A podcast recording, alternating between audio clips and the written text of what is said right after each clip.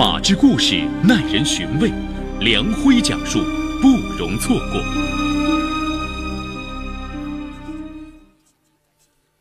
二零一二年九月，上海市浦东新区的一栋住宅里欢笑不断，一群人围着出生没几天的婴儿忙得不亦乐乎，而婴儿的爸爸年仅二十一岁的王小文站在角落里，既插不上手，心理上。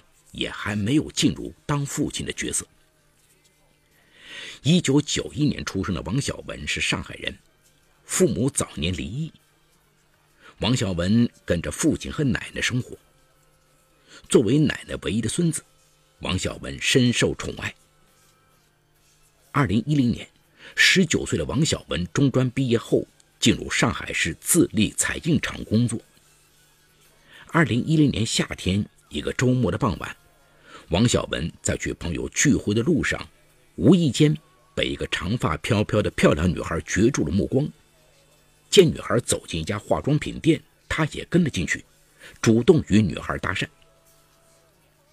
这个女孩名叫张芳怡，比王小文大一岁，来自江苏启东市，父母做皮鞋生意。张芳怡是家中独女。从小被父母捧在手心里呵护。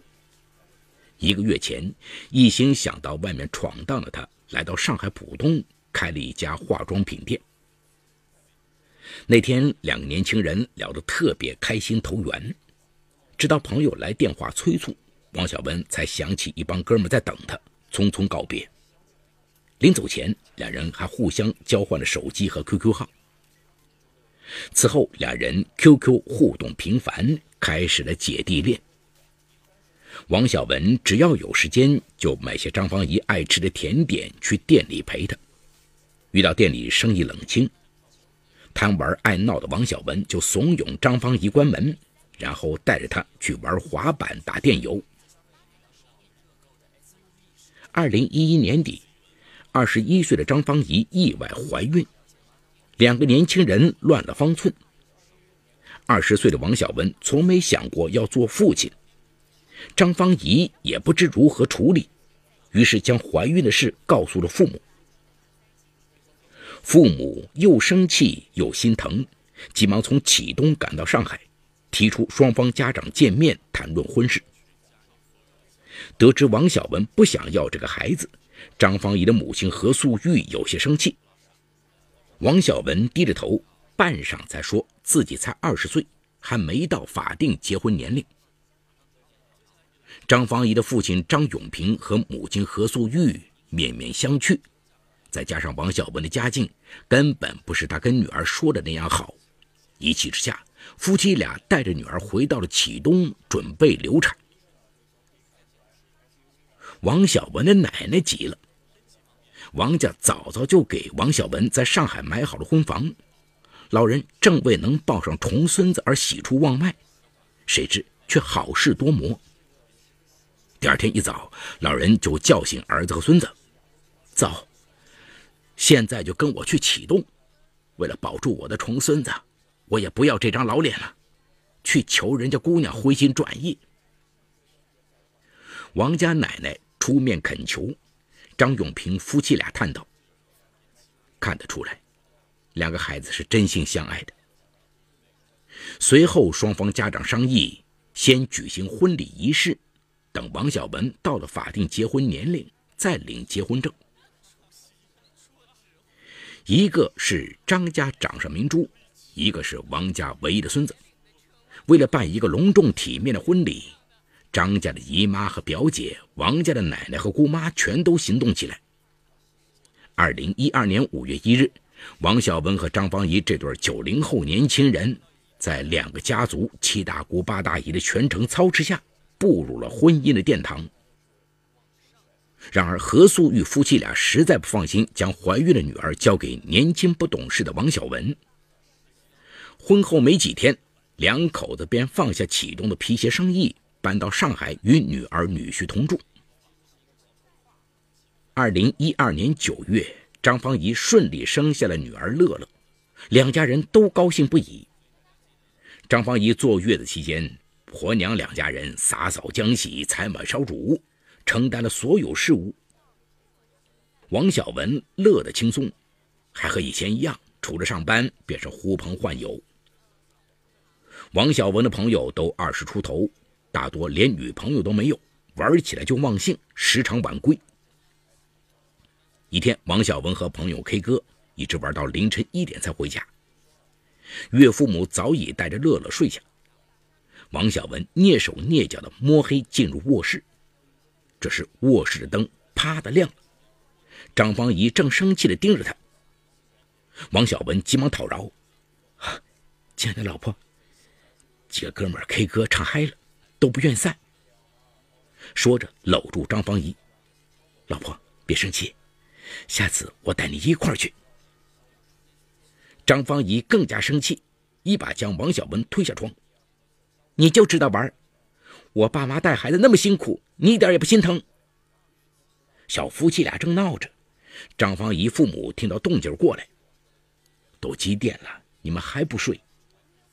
张芳怡像个孩子似的向父母诉苦：“爸妈，他才回来。”老夫妻俩摇摇头劝道：“哎，你们俩都是做父母的人了，要有点责任感。”王小文知道岳父母说的是自己，脸涨得通红。第二天上午，王小文还没有起床，就接到父亲的电话。父亲没允许他分辨一句，狠狠地训斥了他一番。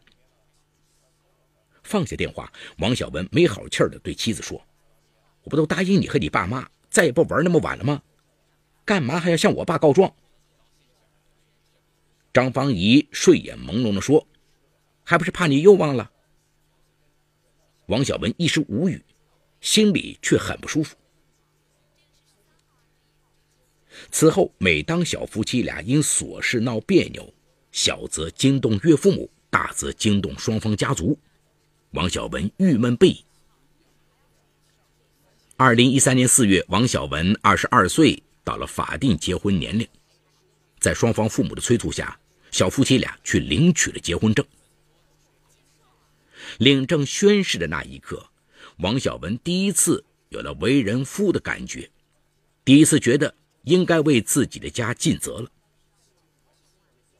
那段时间，王小文一下班就回家，帮着哄孩子做家务。然而，孩子到他的怀里就哭闹不停，洗一次碗，他弄碎了盘子，还割伤了手指。岳父母嫌他越帮越忙，索性不让他插手。王小文无所事事，干脆钻到书房里上网打游戏，有时打得兴奋会打通宵。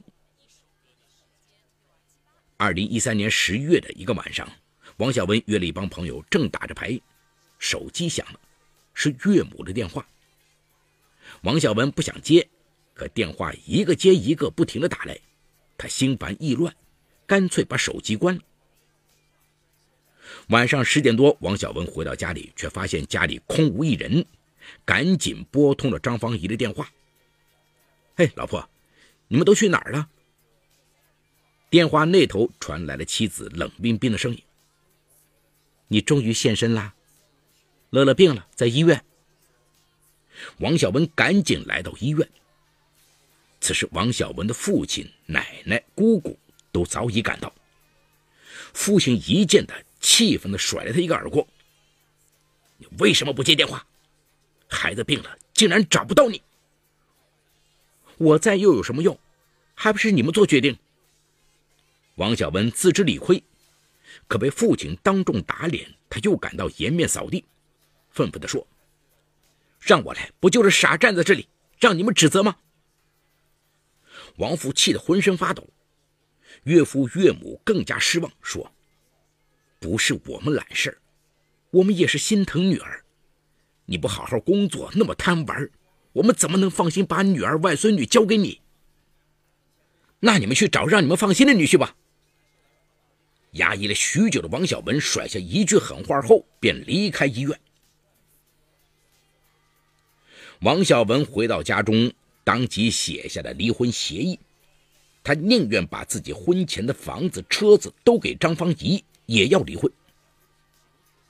这一下，张王两家震动了，轮番上场，苦口婆心的文劝，威逼利诱的武功。王小文终于打消了离婚念头。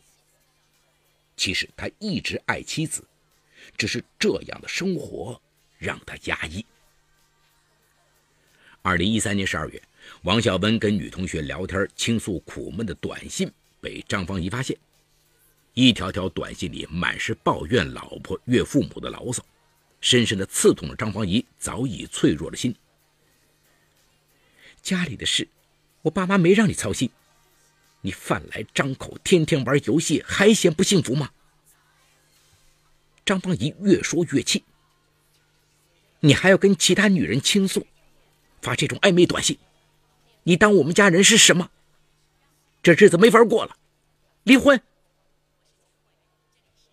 很快，短信事件又惊动了双方家长，在双方长辈的猛烈攻势下，王小文写下了婚姻保证书。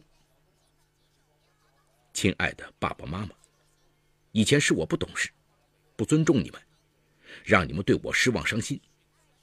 从今天开始，我保证把你们当亲生父母一样孝顺，保证不再惹老婆生气，保证不再出去玩，不再与任何女人有任何联系。王小文在保证书中还请求岳父母相信他，他会用生命去爱、去珍惜他们的女儿。如果做不到，他愿意净身出户。然而，写了保证书的王小文心里更加不平衡，有意无意的要去突破保证书的底线。结果，时隔不到一个月，二零一四年一月，小夫妻俩再次发生冲突。经双方家长规劝，王小文不得不写下第二份保证书。自己写下的两份保证书。像悬在头顶上的两把宝剑，张家随时都可能拿出来挥舞说教一番。王小文感到心灰意冷，也无心工作。二零一四年四月，王小文辞去了彩印厂的工作，沉溺排场，在输赢里找寻乐趣。二零一四年六月初的一个周末，何素玉夫妻俩外出办事，张芳怡要去店里进货。他嘱咐还在睡觉的王小文，等女儿醒了带会儿孩子。王小文说：“打电话让你妈回来不就行了吗？我昨天已经跟人约好了，一会儿就走。”张芳怡生气地说：“你又约人打牌，你是怎么向我和我父母保证的？你别跟我提什么保证，一提这个我就冒火。”王小文索性撕破了脸皮：“我就是去打牌，怎么样？别废话，快给我点钱！”张芳怡气得差点吐血，不许去，否则我跟你离婚。王小文根本没把妻子的话当回事，他一把夺下妻子的背包，拿了四百元，摔门而去。看着扬长而去的丈夫，张芳怡大哭着拨通了父母的电话：“爸妈，我要和王小文离婚。”张永平夫妻俩匆忙赶回家。得知前因后果，两人也非常失望。此后几天，张芳怡带着孩子搬去了父母的卧室，王小文也没理会。小夫妻俩开始冷战。眼看着女儿女婿这样僵持，老夫妻俩沉不住气了，找王小文谈话。谁知老两口刚说了一个开头，王小文就没好气的说：“你们过你们的，我过我的。”矛盾终于激化，老夫妻俩对这个女婿是彻底死了心了。二零一四年六月十三号一早，决心离婚的张芳怡带着乐乐跟父母回到了启东市。当天晚上，王小文回到家中，一下惊呆了，家里空无一人，张芳怡陪嫁的物品也都已搬走，他这才意识到妻子走了，家没了。王小文立即给妻子发悔过短信，拼命的拨打电话，可张芳怡没有任何回音。这时，王小文发现张芳怡把 QQ 签名改成了“去一个新的地方，开始一段新的生活”。看样子，妻子是真的不想和他过了。王小文追悔莫及，却又无计可施，只好求助于父亲和奶奶。六月十五号，祖孙三人赶到启东，然而这次王家人被张家冰冷的铁门挡在了门外。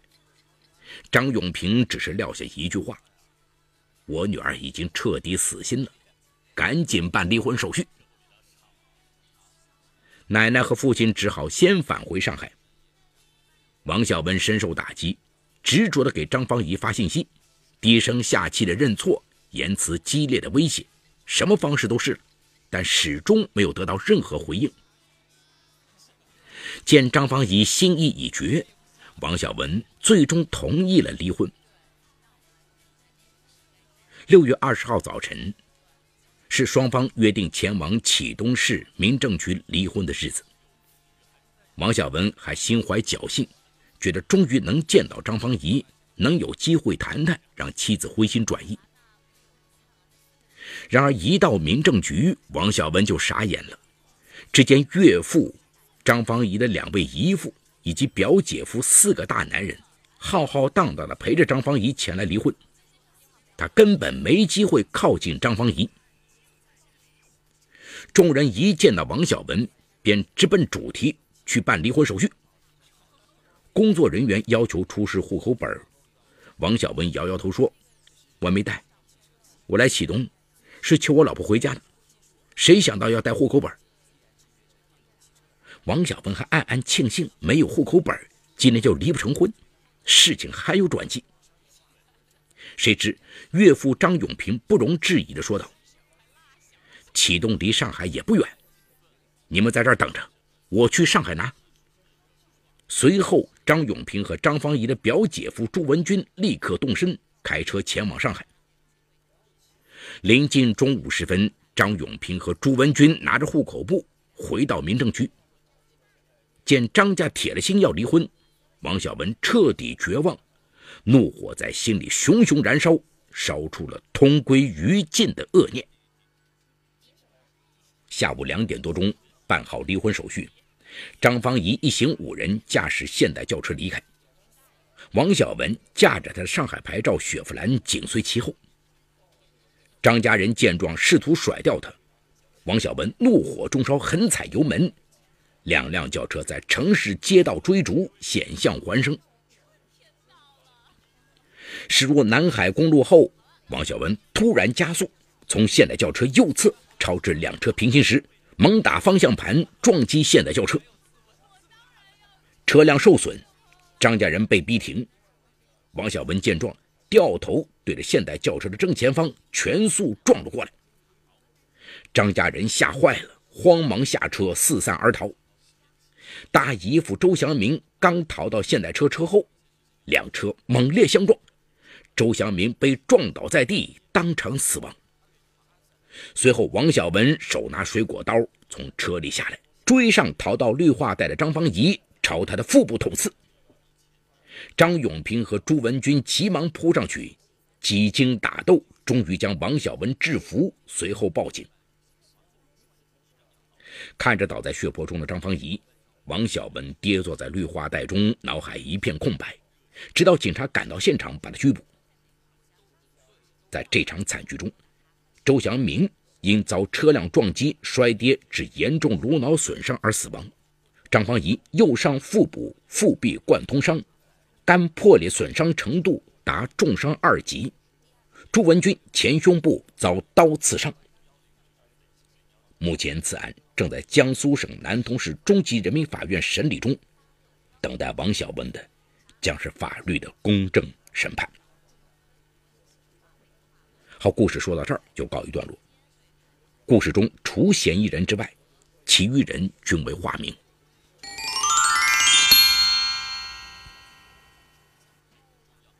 王小文在一次偶然机会中认识了张芳怡，两人一见如故。二零一一年，张芳怡意外怀孕，两人也在家里长辈的撮合下仓促结婚。大人啊，总是希望可以享受儿孙满堂。可惜，这美好的初衷却没有预示到这段婚姻最后竟会以惨剧收场。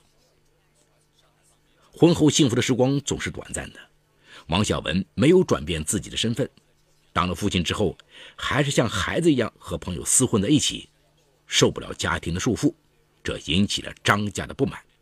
几番教育后，王小文却不知悔改，变本加厉。尤其是当孩子生病，居然联系不到王小文时，感情的裂缝越来越大。琐事见人心，觉得婚姻已经没有希望的张家，一怒之下搬出王家。看到空空如也的家，王小文内心追悔莫及。其实他还是爱张芳怡的，只是受不了家里的压抑气氛，受不了自己每天都被训斥。他也曾试着做出改变，然而却被嫌弃碍手碍脚。其实啊，人总是慢慢成熟的。当一个人有改变的决心时，或许周围的人能帮他一把，或许之后的一切都会不一样。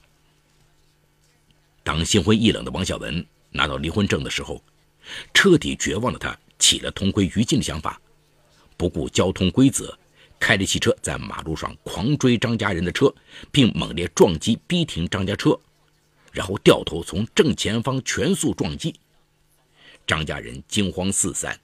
而躲在汽车车后的姨父被撞倒在地，当场死亡。随后，王小文拿着水果刀追砍逃到绿化带的张芳怡，导致其右上腹部肝脏损伤程度达重伤二级。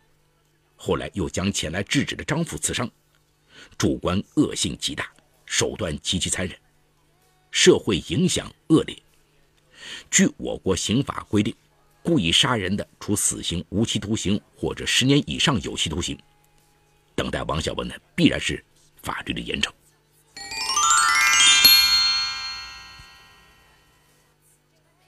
好，感谢奉贤区人民检察院为本次节目提供的帮助。本次节目编辑主持梁辉，